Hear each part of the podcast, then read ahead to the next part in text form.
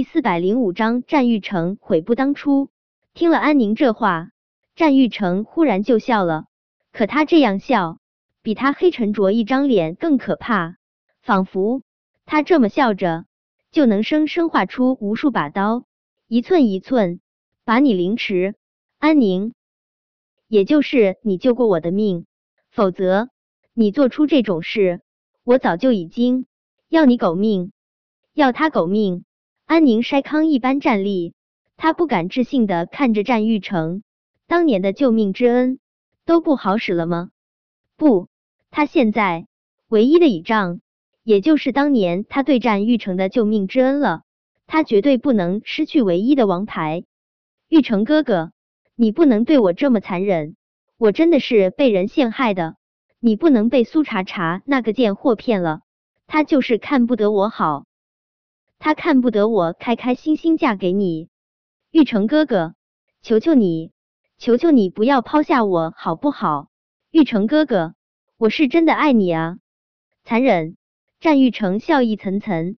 安宁，我两个孩子都是因你而死，我没有要你偿命，已经足够仁慈，你别给脸不要脸！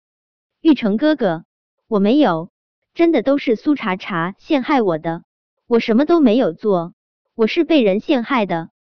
战玉成笑得愈加冷酷，他粗鲁的托起安宁的下巴，字字诛心。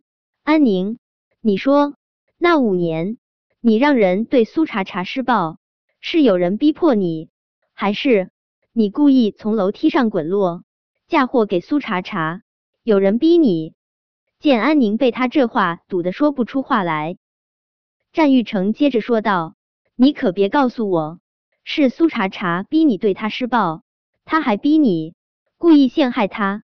我安宁死死的咬着唇，他还想为自己辩解，战玉成就已经像是扔垃圾一般将他扔在地上。既然无话可说，那就滚！说完这话，战玉成再不做任何的停留，快步往 VIP 电梯冲去。这场婚礼。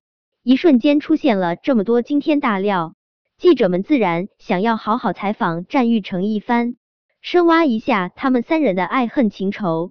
可此时战玉成身上的气势太可怕，他们不敢摸老虎屁股，只能压下了采访他的冲动，转而去采访安宁。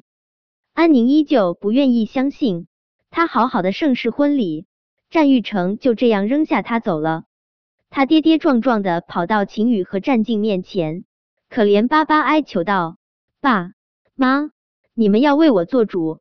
录音的事情，我真的是被人陷害的，是苏茶茶伙同季潇害我，他和季潇不清不楚。爸妈，你们不能眼睁睁的看着别人这么害我，让亲者痛求者快，亲者痛求者快，谁是亲谁是仇？”秦宇冷笑。害得我儿子跟茶茶离婚的人才是仇，害死我孙子的人才是仇，让人在监狱对茶茶施暴的罪魁祸首才是仇。安宁，你说谁是我秦宇的仇人？妈，安宁惨白着一张脸，她一时不知道该说些什么才好。缓和了一会儿之后，她才声音哽咽着说道：“妈，你为什么不愿意相信我呢？”我真的没有害过任何人，这段录音是假的，假的。秦宇如同看白痴一般看着安宁，安宁，你是想告诉我这些话是有人逼你说的，还是有人伪造了你的声音？妈，我秦宇的眉眼之间满满的尽是厌恶，别喊我妈，我秦宇可不敢要你这种蛇蝎心肠的儿媳妇。安母实在是看不下去自家宝贝女儿受这么大委屈，她忍不住上前对着秦宇说道：“亲家母，你别把话说这么绝，就算是小宁有错，也是因为他太喜欢玉成啊。亲家母，看在小宁那么喜欢玉成的份上，你就原谅他一次好不好？怎么，安宁喜欢我们家小成，他害人就理所应当了？”是不是只要借着所谓喜欢的名义，就算是杀人放火，在你们看来也能理直气壮？一想到苏茶茶受的委屈，秦宇连表面的和气都不想伪装。还有，别喊我亲家母，我可没有你这种助纣为虐的亲家母。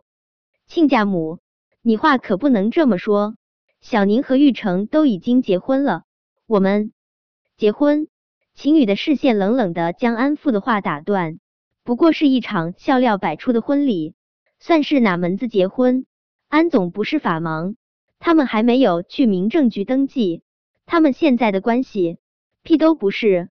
秦宇这话堵得安父直接说不出话来，可秦宇觉得这样还不够解气，他上前一步，气场两米八的看着一众安家的人：“我给你们一句忠告，以后别再出现在我面前隔音我，否则。”我见一次打一次，安父怎么都没有想到秦宇会把话说的这么绝。他不让他们安家人出现在他面前，也就是说，安家和战家的合作。安家虽然也算是海城的富贵人家，但是富贵程度根本就无法与战家相比。这些年，他们安家能够发展的不错，很大一部分原因是倚仗战家给他们的一些单子。要是战家终止了与他们合作，只怕他们安氏撑不下去。亲家母，我们两家合作的事，什么合作？秦宇冷着脸将安父的话打断：“一群狼心狗肺的东西，谁敢跟你们合作？”安父气得干瞪眼。安宁还想在秦宇面前挽回些什么？好多个记者就已经将他团团围住，他想靠近秦宇一步都难。安小姐，请问六年前真的是你自导自演陷害了苏茶茶吗？安小姐，网上有不少人说你其实才是战少和苏茶茶的小三，这是不是真的？安小姐，刚刚我看到一个帖子，说是战少会对你好，是因为他以为小时候从大火中救了他的人是你，可实际上救了他的人是苏茶茶，这是不是真的？安小姐。你抢了苏茶茶拼死救占少的功劳，还一次次陷害苏茶茶，你的良心不会痛吗？安小姐，听说你还找人在监狱中对苏茶茶施暴，甚至斩断他的小指，杀死他的孩子，这都是真的吗？记者的问题一个比一个犀利。安宁用力捂住耳朵，我没有，我没有，我什么都没有做。你们凭什么帮着苏茶茶这么害我？本章播讲完毕。想提前阅读电子书内容的听友，请关注微信公众号“万月斋”，并在公众号回复数字零零幺即可。